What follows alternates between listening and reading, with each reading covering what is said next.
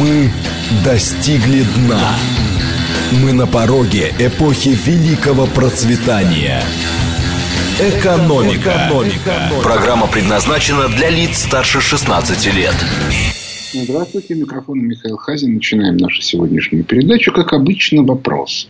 Скажите мне, пожалуйста, а как вы считаете, мы а, в Казахстане выиграли или проиграли? Варианты. Выиграли. 8 495 134 27 35. Не, как обычно, проиграли. 8 495 134 27 36. И, наконец, третье. Еще в Казахстане что-то случилось? 8 495 134 27 37. Еще раз. 8 495 134 27 35 мы победили. 8 495 134 27 36 Путин опять все слил. И, наконец, 134 21 37 даже не знаю, о чем речь идет. А, ну, как понятно по вопросу, ключевая вещь – это события в Казахстане. Я могу сказать, что оно разительно отличается от тех э, событий, которые, ну, более-менее близких, которые происходили несколько раз на Украине, в Белоруссии, да и в других местах, в Молдавии. Почему? А очень просто. Дело в том, что впервые мы не увидели, я даже сейчас не буду влезать в какие-то тонкости, базовые вещи скажу, невероятного вала сообщений, Типа, если власть посмеет тронуть демонстрантов, если будет применено насилие, если хотя бы один погибнет, все, катастрофа, не забудем, не простим, месть наша будет страшна и так далее и тому подобное. Вспомните, как пугали Януковича. Вспомните, как э, наезжали на Лукашенко, что если он будет обижать демонстрантов, то ему не будет места в цивилизованном мире. Ну, Лукашенко через это уже много раз проходил, он-то знает точно, что э, как бы, с цивилизованным миром э, можно решить любой вопрос, если предложить правильную цену. А, соответственно, э, Янукович тот действительно все слил, но главное это не это. Главное то, что этой волны вообще не было. И это наводит на определенные размышления, которые, собственно, и стали базой а, для моего понимания той ситуации, которая там сложилось. Но для начала я как бы мы остановим голосование, ну, потому что я, я думаю, что уже все, кто хотел, уже высказался. Результат у нас очень неожиданный. Вопреки пессимистичным голосованиям под Новый год, когда все считали, что больше половины считало, что год будет неудачным, тут начало вполне оптимистичное. 81% считает, что мы победили я отдельно потом обсужу, что значит мы и что значит победили. 18 процентов считает, что нет, таки Путин все слил. Ну и один процент ничего про Казахстан не слышал. Ну а теперь общую картину. Значит, Казахстан это страна, в которой реальная приватизация недр произошла, как и в России. И в результате собственниками недр оказались иностранцы. А, и, собственно, сам Казахстан своими недрами уже на сегодня не владеет. Причем иностранцы не Россия, как, как бы нас учит а, либеральная пропаганда, а совершенно а, другие персонажи, прежде всего западные. Ну и, и китайцы сыграли свою роль. При этом нужно учесть, что площадь Казахстана больше, чем площадь Западной Европы, а населения там очень мало. Ну, на такую большую площадь оценить очень сложно, потому что довольно большое количество казахов живет за пределами Казахстана, и довольно много детей учатся за пределами и с очень большой вероятностью назад возвращаться не собираются. Значит, в этой ситуации э, э, все это дополнялось очень сложными внутренними противоречиями. Пока был экономический рост, а он был ну, где-то примерно, ну, даже не до 2008, когда начался мировой кризис, а где-то и э, побольше. А, все было более-менее ничего. И, в общем, Назарбаев ситуацию контролировал. А потом постепенно ситуация стала ухудшаться. И в этот момент стало понятно, что вот эти противоречия, которых все больше и больше, с ними надо что-то делать. Противоречий было много. Это противоречие между жузами клановые. Нужно отметить, что Казахстан – это страна клановая. И по этой причине там очень интересная картина. У каждого казаха в голове есть список из 20, 30, 50, а то и 80 человек родственников, которых нужно назначать на все места, до которых он может дотянуться. И если вдруг он получает такую возможность. И а, в этой ситуации, кстати, русское население проигрывает не столько потому, что его кто-то специально а, обижает, сколько потому, что у нее этой клановости нет. В результате э, все места э, свободные начинают занимать люди, квалификация которых не очень. Разумеется, делаются попытки, ну, делались, потому что после ухода Назарбаева, когда стало понятно, что идет межклановая схватка, кто будет главным, этот процесс, мягко говоря, замедлился. Но на э, первом этапе развития Казахстана я просто знаю, поскольку я там разговаривал с большим количеством первых лиц. Я просто видел, как э, этот процесс э, происходит. Но постепенно он все ослабевал и ослабевал. Дальше этап следующий. Это очень такой объективно сложный процесс. Дело в том, что в Казахстане а, это вообще понятно. Степь была всегда казахская, а города русские. А поскольку власть осуществляется в, в индустриальном государстве в городах, то по этой причине была программа увеличения казахского населения в городах. Ну и, с, и сами казахи, которые бедно жили в своих аулах, они потянулись в города. Но в результате во всех старых городах Казахстана образовались окраины, где живут люди малообразованные, с достаточно сложным мироощущением, а, в которых очень сильны вот эти вот экстремистские исламские а, значит, концепты, и при этом, соответственно, которых, в общем, на приличную работу не брали. И не потому, что это была какая-то там а, какое-то там опять-таки давления, а потому что они просто не образованные, они к, к этому не готовы. Языков они не знают, образование они в своих аулах не получили. И что делать и как им жить, они, в общем, тоже не понимают. И это тоже создавало очень большую напряженность. Этих людей ну, как бы при желании можно было целенаправленно взорвать. А вот дальше начинается самое интересное.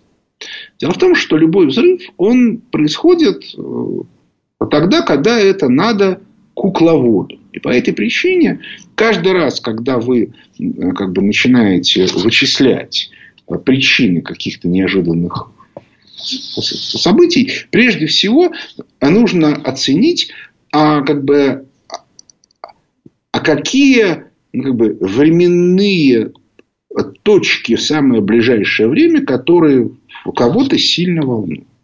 Вот если мы посмотрим что произошло а, за последние месяцы, то мы увидим, что ключевой точкой является начало переговоров уже конкретных между Соединенными Штатами Америки и Россией в Женеве там, и в других местах а, по вопросам безопасности. А фактически, как мы понимаем, по тому, как, как будет происходить размежевание вот этих вот валютных зон, на, на которые произойдет распад мировой долларовой системы.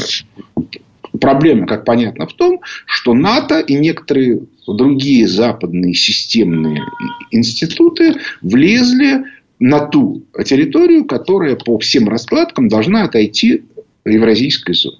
То есть их надо оттуда убирать. И это неминуемо создает очень большие проблемы, потому что те люди, которые сделали ставку на расширение НАТО, они очень агрессивно э, этому будут сопротивляться и категорически с этим не согласны. Желающие могут посмотреть. Я вот выступаю иногда на, э, на радио «Вера» Ванкувер. И там несколько дней тому назад выступал такой как капитан первого ранга в отставке Табах. Капитан первого ранга американский. То есть, это наш человек, который в молодости эмигрировал в США и начал там делать военную карьеру. Так вот, он устроил там у меня в телеграм-канале, ну, правда, в обсуждении есть ссылка, но желающие могут э, просто в поисковике набрать радио Вера в табах, и он выскочит. А, и он устроил там, там истерику, вот натуральную истерику, что вообще для офицера выглядит очень странно. Но я хорошо понимаю ту как бы психологическую подоплеку, которая под этим, потому что я помню людей, которые, ну, как бы, вот, советских, которые, у которых происходило, которые там просто умирали от инфарктов, от инсультов после все, всего того, что они видели, что происходит с нашей страной в начале 90-х. Ну, невозможно, да?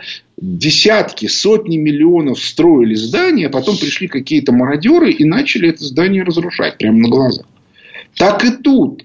Табах, он как бы не просто военно-морской офицер. Он работал в структурах НАТО, работал в структурах НАТО в Москве. Весьма возможно связан с разведкой, там много чего понимает, как это было устроено. Он бы жизнь положил под строительство вот этого движения НАТО на восток. И вдруг какие-то люди принимают решение, что НАТО должно опять отползти на запад. Да, конечно, кто-то скажет, что это некоторые привлечения, что НАТО никуда отползать не собирается и так далее и тому подобное. Я сейчас не буду в этом месте спорить. Я просто описываю общую картину. У него начинается истерика.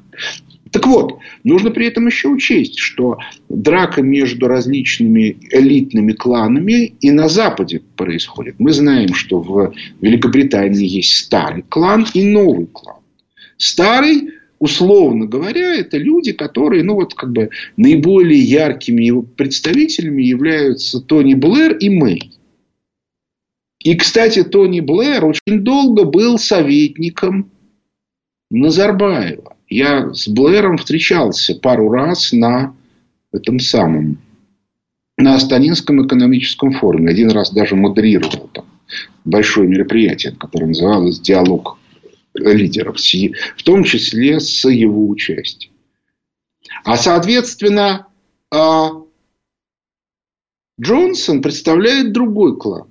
Так вот, клан Блэра очень хорошо поживился в Казахстане в 90-е и 2000-е годы. Ну, и даже 10-е. А клан Джонсона там ничего не имеет. И, и он не только как бы не испытывает симпатии к этой стране, но и даже испытывает некоторые подозрения, потому что ну, как бы на врагов уже работает, да, на Блэра. Это одна вещь. Вещь вторая. Джонсон, перед ним поставлена задача, это уже очевидно, которую он никак решить не может, затащить Великобританию в число участников вот этого вот квартета держав первого уровня, так сказать, высшей политической лиги. США, Россия, Китай, Индия. Ну, никак не получается. Мы это много раз обсуждали, как он там из штанов выпрыгивает, ничего не получается. Что делать в этой ситуации? Единственный способ это предотвратить, каким-то образом сорвать переговоры. То есть мы, он не может пока войти в эти переговоры, но, по крайней мере, может их оттягивать как можно дальше, а там, глядишь, что-нибудь придумается. Вот этим он и занимается. А, и, соответственно, по этой причине совершенно естественно было бы взрывать Казахстан. К слову сказать, взрыв-то происходит по границе. Значит, Финляндия объявила о том, что она хочет в НАТО. Ну, пока это только такие демагогические слова, слова, но все равно это должно было насторожить. Дальше, соответственно, на Украине, ну, мы знаем, что происходит на Украине, где постоянно пытаются э, разные силы все-таки организовать боевые столкновения. И, наконец, вот Казахстан. Ну, а попытка взорвать Закавказье не получается, хотя стрельба на армяно-азербайджанской границе регулярно начинается. Ну и, наконец, Казахстан. И вот тут самое интересное, потому что есть массы, и, и массы, которые подняли, они понятны. Это вот как раз те люди, которые страшно недовольны. И нижняя часть вот этих вот назарбаевских кланов, которые почувствовали, что у них, что у них э, могут выбить стул из-под задницы. А кто организатор? А вот организаторы, если внимательно посмотреть, вот тут как раз и есть те самые иностранные, иностранное влияние. Тут как бы требуют определить иностранцев на территории Казахстана. Не нужно забывать. Очень много казахов проходили обучение. В том числе в Турции, в том числе в Сирии, в том числе в Ираке. В лагерях, где британские инструкторы их дрессировали. И потом они поехали обратно в Казахстан. Они формально казахи, они граждане Казахстана. Но действия их, очевидно, управляются из-за рубежа. В этом смысле совершенно не обязательно предъявлять именно иностранцев. И если мы посмотрим на то, что происходит, то, скорее всего, а вот этим вот людям, которые нижняя часть назарбаевских кланов, которые начали, которых начали прессовать альтернативные группы. Начали объяснять, что, ребята, если вы сейчас начнете бунт, всколыхнете вот эту вот массу, а тут как раз цены на, на газ подняли, и, может быть, не случайно. Ну, тут как бы сказать очень сложно, поскольку э, то, что как сказать, на территории бывшего СССР можно объяснить раздолбайством, не нужно объяснять заговором, и, в общем, не нужно особо постараться. Чиновники всегда готовы что-нибудь поднять. Вот это опустить они не готовы, а поднять они готовы все, всегда. Так вот, а в этой ситуации чиновники вполне могли сыграть на руку и не специально. Но мы уже знаем, что есть информация, что группу боевиков готовили и в Казахстане. Для чего их готовили, эта тема отдельная. Я бы, кстати, не стал бы слишком полагаться на разную информацию. Вот этот там, организа... организовывал вот это, этот организовывал вот это. Я думаю, что через несколько месяцев эта ситуация прояснится. И, и более того, у меня есть подозрение, что некоторых из тех, кого сегодня арестовали, отпустят. Потому что сегодня это уже скорее политический процесс, чем реально правовой, и, и как бы, ну, постепенно политическая часть будет уходить, и дальше как бы обнаружится все немножко по-другому. Но я сейчас, еще раз, я вот, вот в это влезать не буду, там, кто на кого работает и так далее, и тому подобное. Дело в том, что поскольку я там был, и я еще раз повторяю, я со многими э, людьми знаком, то я по этой причине вот просто вижу, да, когда, когда в интернете э, э, пишут пругу. Так вот, весь фокус в том, что, скорее всего, вот этим вот организаторам местным, которые представители ущемляемых кланов, последние годы. Кстати, это им могло казаться, что они ущемляемые, а может быть, это просто был процесс снижения доходов в связи с Э, снижение доходов в связи с кризисом. Тут тоже, вы поймите, это руководителям кланов можно сказать, типа, ребята, вот смотрите, тут кризис, поэтому тут нужно ужаться, тут еще чего-то. А на нижнем уровне этого люди не понимают. Они привыкли, условно говоря, получать некоторый финансовый э, э, поток или даже еще лучше оставлять себе часть денег. И когда они видят, что денег становится меньше, они продолжают оставлять себе прежний кусок, объясняя, что это, собственно, себестоимость процесса. А наверх они говорят, ребята, ну, что-то происходит, нас вот давят, денег стало меньше, мы не виноваты, разберитесь. Вы там начальники, разберитесь. Вот. И, и, и по этой причине я подозреваю, что им вниз было сказано, ребята, вы только начните, а дальше мы запустим волну на Западе. Вас никто не посмеет тронуть. Потому что а, они все, в смысле начальники, испугаются. Обращаю ваше внимание на одну принципиальную вещь. Я тут говорю про назарбаевские кланы. Я вовсе при этом не имею в виду самого Назарбаева. Сам Назарбаев не исключено, что в этом вообще не участвует. Потому что эти кланы, ну, там сидят свои люди, которые за 30 лет уже поняли, что они как бы ухватили Бога за бороду, что у них все хорошо, что они как бы имеют любые э, деньги, что у них все замечательно. И по этой причине никто их там пальцем тронуть не может. И вообще они все великие и, ну, и так далее и тому подобное.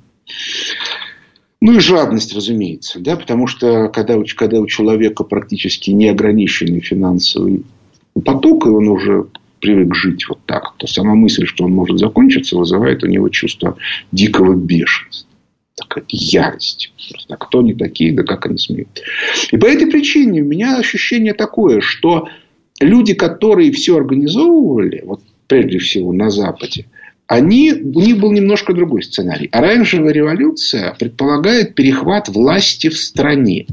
То есть немедленно появляются политические лидеры, политические партии, которые говорят, да, мы за свободу, мы за демократию, а это вот ну и при этом власти действующие лица, если вы хоть одного нашего тронете, то значит вот вы получите.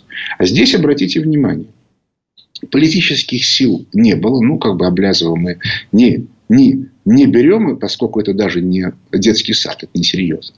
Значит, а, хотя, как мы видим, там уши-то торчат тоже, потому что штаб был на Украине, а кто сейчас контролирует Украину, известно. Кстати, еще раз, это очень важная вещь. Не американцы, а англичане.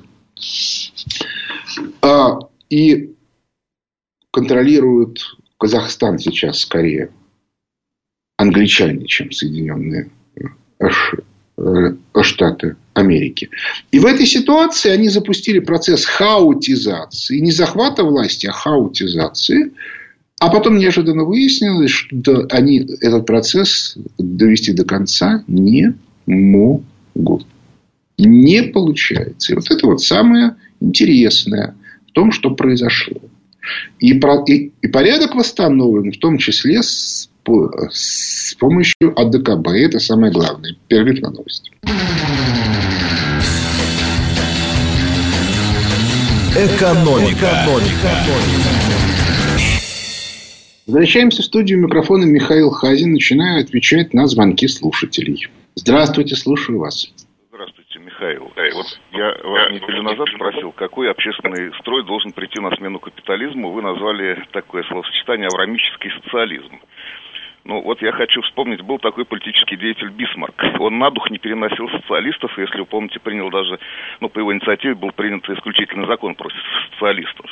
И при всем при этом он создал идеальную систему социального обеспечения, вот, э, такую надежную систему э, ну, административно-командного управления страной. Вот, э, да, и в то же время те люди, которые социализм э, обозначили как главный свой, так сказать, э, как главную цель своей деятельности, вот в СССР, да, создала, э, э, создана уродливая административно-командная система, вот, социальное обеспечение тоже было очень плохо налажено. Вот, может быть, не социализмом это назвать, а вот, так сказать, таким строем, который ориентирован на связь, сказать, системы управления с народом, вот э, тут другое, мне кажется, понятие должно быть в основе общественного строя у нас. Ну, я категорически не согласен с тем, что при социализме была неправильная система социального обеспечения. На самом деле она была совершенно блестящая. Особенно если учесть то, как было устроено образование. В общем, было довольно приличное здравоохранение ну, на фоне всего того. Да, а, у нас очень сильно произошла бюрократизация, которая была как бы не полезна. Но это уже во многом следствие не социализма, а, собственно, управленческой модели. Не нужно путать. Вот. А, и поэтому как раз вот слово социализм я на нем категорически настаиваю. Слово аврамический, оно у многих вызовет раздражение. А, а вот, соответственно, именно поэтому изначально, когда я говорил про нашу страну, я говорил про православный социализм, имея в виду именно ценности. Но фокус состоит в том, что мусульман естественно, не православные. У них, естественно, исламский. Но, но и именно социализм. Отмечу, что идея эта была довольно давно в том или ином варианте. Напомню, была такая очень активная организация в разных а, арабских странах. Называлась она партия БААС. А партия исламского социалистического возрождения, которая, собственно, как раз и пыталась эту логику развивать. И она довольно естественно. Что касается Бисмарка, то давайте смотреть правде в глаза.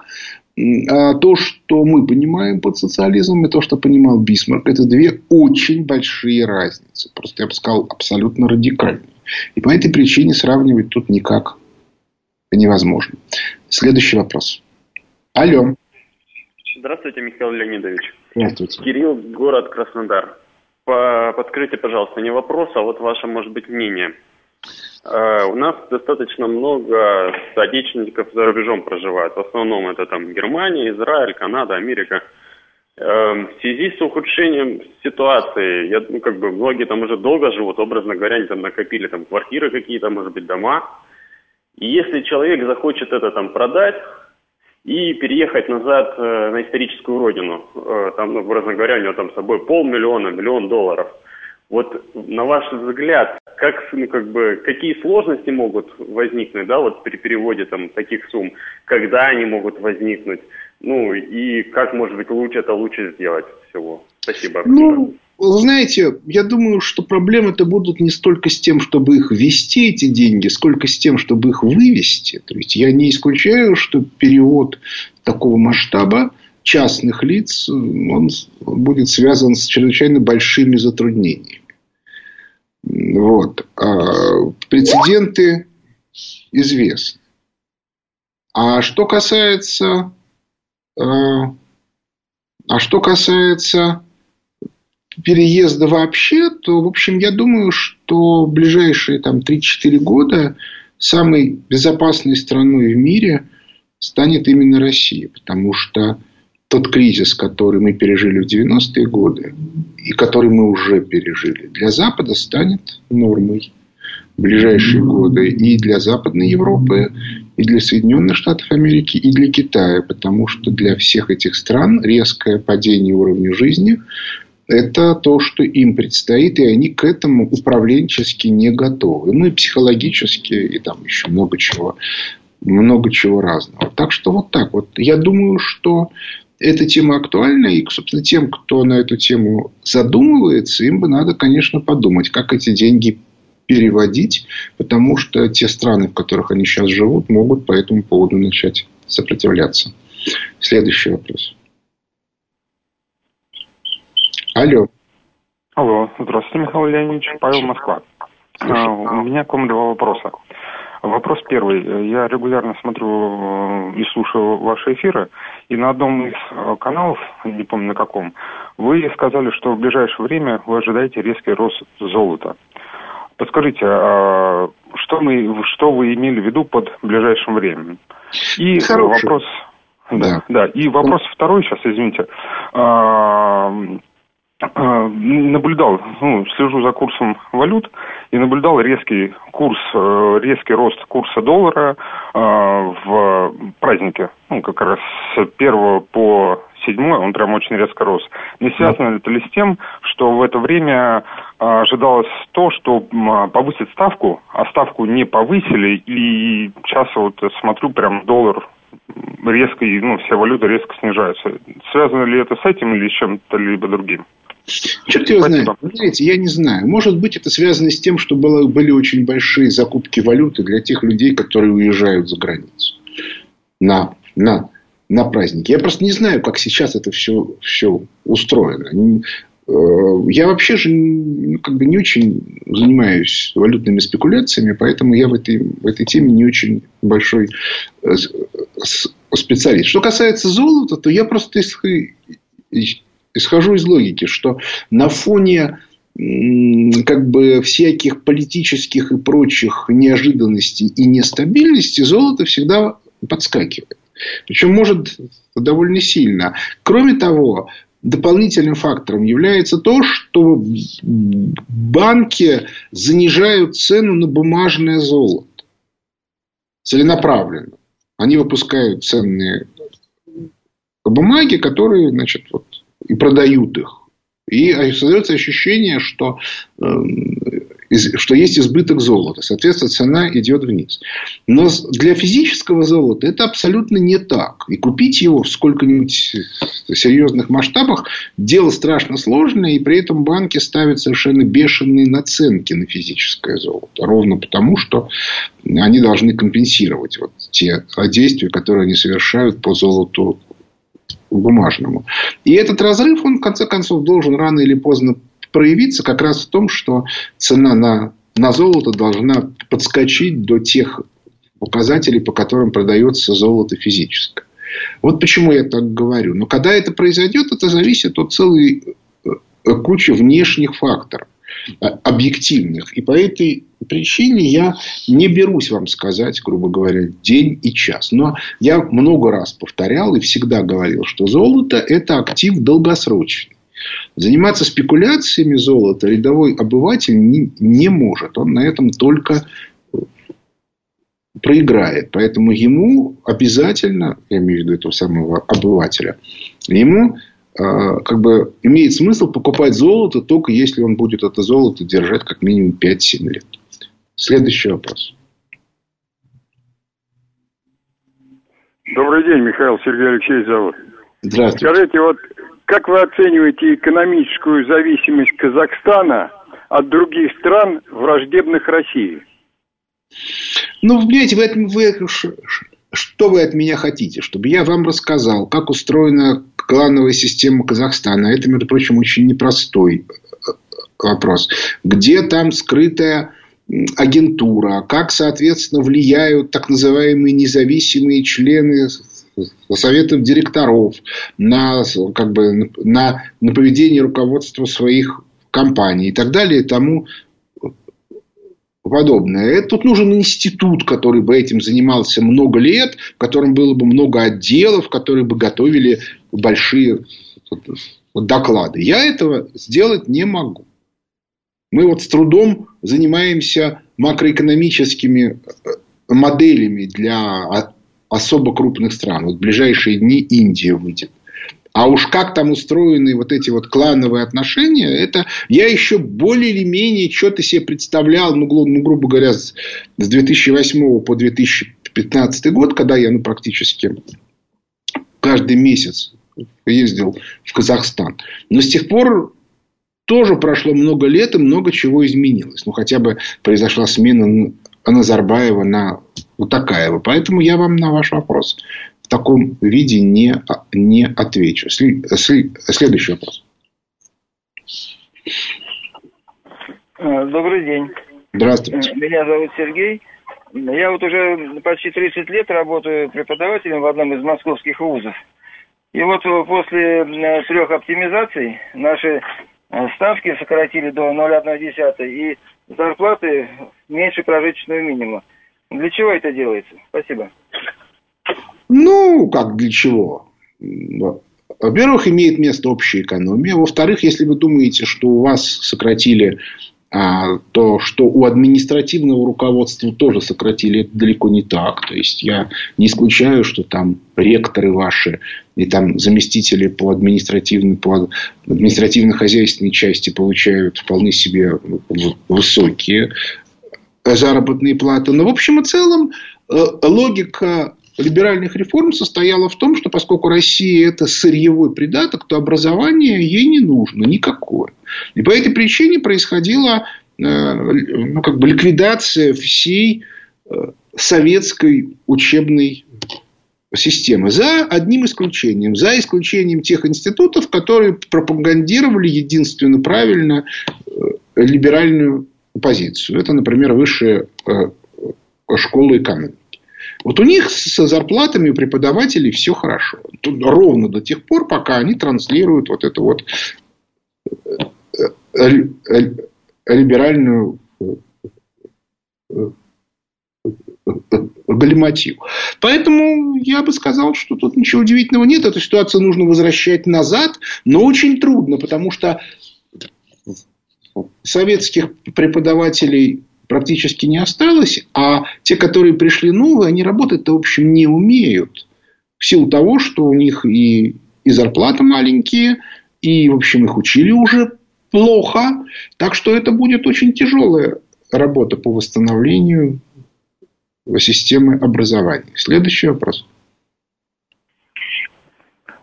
Да, здравствуйте. Скажите, пожалуйста, вот э, я вчера слушал по ленте новостей, то, что Национальный банк Казахстана э, приостановил, то есть разрешил гражданам пока временно до 31 января не выплачивать кредиты и пени по всем кредитам, какие были взяты до, ну, образно говоря, до 1 января 2022 года. Не кажется ли вам, что вот эта, эта мера, да, учитывая, что в России вообще там 60 миллионов закредитованных граждан, понравится, и они тоже, так сказать, такими же методами просто будут выходить, митинговать, чтобы им разрешили в течение месяца вообще не выплачивать ни кредиты, ни пени, ну и так далее.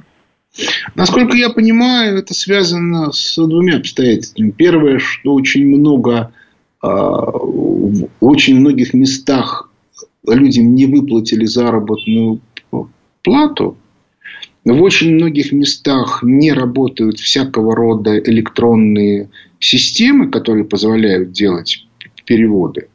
Но представьте себе, что вы в банк не ходите. Или у вас, прости господи, счет в Тинькофф банке. А у вас отключен интернет. Ну и как вы можете заплатить кредит? Даже если у вас на счете есть деньги. Вам нужно перевести с одного счета на другой, но вы не можете этого сделать, поскольку у вас интернета нет. Насколько я понимаю, это чисто технологическая вещь. Так что вот тут я как раз не вижу никаких проблем. Следующий вопрос. Доброе утро, э, Михаил Леонидович. Э, Доброе. Виктор Михайлович из Домодедова. Вот в первой части вашей передачи вы совершенно справедливо проанализировали причину начала кризиса в Казахстане. Но не кажется ли вам, что э, эта операция в Казахстане была многослойной? И э, вторым, допустим, слоем это было э, э, не, не только э, усилить э, напряженность на, в подбрюшье к России, но и э, отомстить Китаю, э, нарушив э, сообщение э, по пути э, шелкового пути. И э, еще одним слоем это э, начало борьбы за ресурсов. Ну, э, вне всякого сомнения. Но все дело в том, что, судя по тому, как все это происходило, они начали раньше времени. Они поспешили. И по этой причине контроперация прошла так, ну, относительно легко и, в общем, относительно безболезненно. Уже сейчас уже начались противодействия. Обратите внимание, появились уже тексты в интернете о том, как казахи возмущены оккупацией со стороны России и т.д. и т.п. Я лично с этим не встречался нигде и ни, и ни разу, поскольку казахи смотрят на то, что происходило в Алмате и прикидывают, что если бы не как бы поддержка СНГ, то очень возможно, что такое было бы сейчас по всем городам. И я не могу сказать, что им это нравится. По этой причине утверждение о том, что они прям вот так вот возмущены, оно мне представляется несколько спорным. Ну и так далее и тому подобное. Но не вызывает сомнений, что контр пропаганда будет идти и довольно активно. И ей нужно противодействовать. А соответственно, что касается Китая, то это все тоже безусловно, но фактор времени. Если вы начинаете операцию явно раньше времени, не подготовленную до конца, то это означает, что есть какой-то временной фактор. Если вы можете предложить какой-то другой вариант, кроме переговоров а, Соединенных Штатов Америки с Россией, которые начались 10 числа сегодня, то, соответственно, ну давайте, предлагайте. Я пока не знаю. Следующий вопрос. Здравствуйте, Михаил Леонидович Вайс. Ну, я полностью с вами согласен, что там не какой-то дедушка виноват, тем более Назарбаев никогда не был ни циником, ни подонком и удерживал от этого свои семейные кланы, чтобы сталкивать народ Казахстана, который всегда объединял лбами. У меня вот первый вопрос. Вы говорите, что там, естественно, я с вами согласен по многим позициям влияния на Казахстан и прежде всего Ми-6, и в том числе и Турции, потому что отечение Казахстана 7 тысячной, более чем 7 тысяч километров границей, это просто уже беспрецедентный случай, на который Россия не могла обращать внимание. Я хочу напомнить, что на начала прошлого десятилетия американцы контролировали в зажиточных о, о городах Актау, Атырау, в том числе и Жанаузене, где произошли первые данные события новогодние. Это зажиточные города с, совсем не бедным населением. И там контролировался американцами на тот момент, на начало прошлого десятилетия, до 30% добычи нефти и добычи газа. Как вы смотрите на этот вопрос? То, что э, продажные э, казахские олигархи подняли вместе с ними цены. Ну, я имею в виду опосредованно. И второй вопрос. Многие говорят, что у нас невозможно возможны так называемые санкционные а, э, так называемые меры а, в отношении а, минимизации конвертации рубля. Если это возможно в нашей стране, то не будет это, это катализатором, на кого работает Центральный банк и Минфин Российской Федерации. Ну, на кого работает Минфин и Центральный банк, мы знаем, это уж точно не, не Россия. Но э, если мы будем говорить про американцев, в Соединенных Штатах Америки, как мы знаем, тоже разные кланы которые очень сильно между собой находятся в сложных отношениях. Драка между Байденом и Трампом у всех на памяти. Но на самом деле там еще все сложнее, потому что даже демократическая партия сегодня распадается уже на три части. Там есть часть, за которой стоят цифровики. Я подозреваю, что это их, так сказать, фронтмен Камала Харрис, которую, ну, в общем, фактически отстранили от власти, которая не проявила надлежащего качества и умения. А дальше это а, прогрессисты, это вот Клинт, клинтоновская часть, это ровно те люди, которые, собственно говоря, и, и владельцы основных там, политических а, козырей а, в Казахстане, потому что именно они были у власти, когда все эти процессы приватизации происходили. Хотя нефтяные компании Корея э, склоняются к Трампу, чем еще. И, наконец, это такие вот демократы патриоты типа Джейка Салливана, на, которых, судя по всему, сделал ставку Байден а в последние месяцы. А я думаю, что это связано с объективными экономическими проблемами. Тут у Байдена реально он не может ничего сделать. И по этой причине я думаю, что сейчас, а, когда вы смотрите на, на то, что делают Соединенные Штаты Америки, нужно обязательно учитывать вот эти вот клановые э, различия. Но, собственно говоря, такая же ситуация и в Великобритании, потому что те люди, которые сегодня управляют Великобританией, с теми людьми, которые имеют рычаги влияния на казахские э, элиты, у них очень много очень серьезных противоречий. Следующий вопрос. Алло. Алло, здравствуйте. Здравствуйте. Э, Михаил Леонидович, меня зовут Михаил, я из города Ижевск. Вот у меня да. следующий вопрос. Я тут на досуге посчитал, взяв вот данные из открытых источников, да, что долларов выпущено примерно 30 триллионов, а золотой запас Америки примерно 8 с небольшим тысяч тонн. Ну, вот я приравнял, получается, получается то, что один доллар, э, то, то есть один грамм золота стоит примерно 9,5 тысяч долларов. Фактическая цена на металл сейчас 60 долларов. То есть как минимум 150 раз переоценен доллар по золоту. Вопросов у меня несколько. Вот как технически будет осуществлен переход на валютные зоны вот с таким жутким дифферентом, да? А, может быть, какой-то нужен новый эталон мировой ценности, ну, например, нефть, газ или еще что-то. Ну, давайте, прикинь.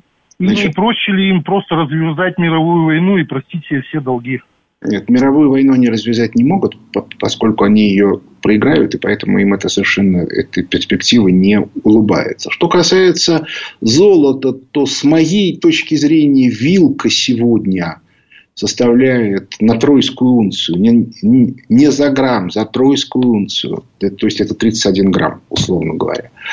А где-то от 5 тысяч долларов до 20 тысяч. То есть, по, по моим представлениям, пока золото стоит меньше 5 тысяч за тройскую унцию, его можно покупать вот просто как накопление, поскольку он будет расти в цене. Сейчас цена меньше 2 тысяч за тройскую унцию. Если вдруг она в пике подскочит до 20 тысяч, золото нужно продавать, потому что на этой цене оно не удержится. Это вот мое мнение. Значит, что касается э, напечатанных долларов, то вы учтите, что доллары у нас э, это валюта, не привязанная к золоту. Золотой стандарт отменил Никсон 15 августа 1971 года. Это валюта фиатная, то есть доллары печатаются под активы. Поэтому, если есть активы, то есть доллары. Если активы будут ликвидироваться в результате кризиса, ну, так и долги будут списываться. Ну, да, в результате, соответственно, будут какие-то и доллары списываться, благо они электронный. Вы учтите, что доллары – это же долги. И по этой причине тут ничего не сделали. Конечно, у нас осталось очень мало времени. Я по этой причине скажу, что очень многие из тех вопросов, которые были сегодня заданы, это вопросы, которые касаются политических отношений. И на эту тему у нас будет большой семинар, который состоится 12 февраля в Москве. Он будет целый день. Соответственно, на сайте фонда Хазина там все это можно прочитать. И до 15 мы продлили льготную подписку на семинар. Я предлагаю, как бы, кто хочет, все могут подписаться и а, как бы, в, в этом деле участвовать. Можно участвовать непосредственно, можно участвовать в онлайн режиме. Ну, а что касается вот этой той самой экономической ситуации, из-за которой американцы и не могут себе слишком много чего позволить, это еженедельные обзоры фонда Хазина. Вот сегодня в в субботу вышел обзор на русском языке, а сегодня вышел на английском. Но на этом наше время истекло. У микрофона был Михаил Хазин. Благодарю за внимание. До свидания.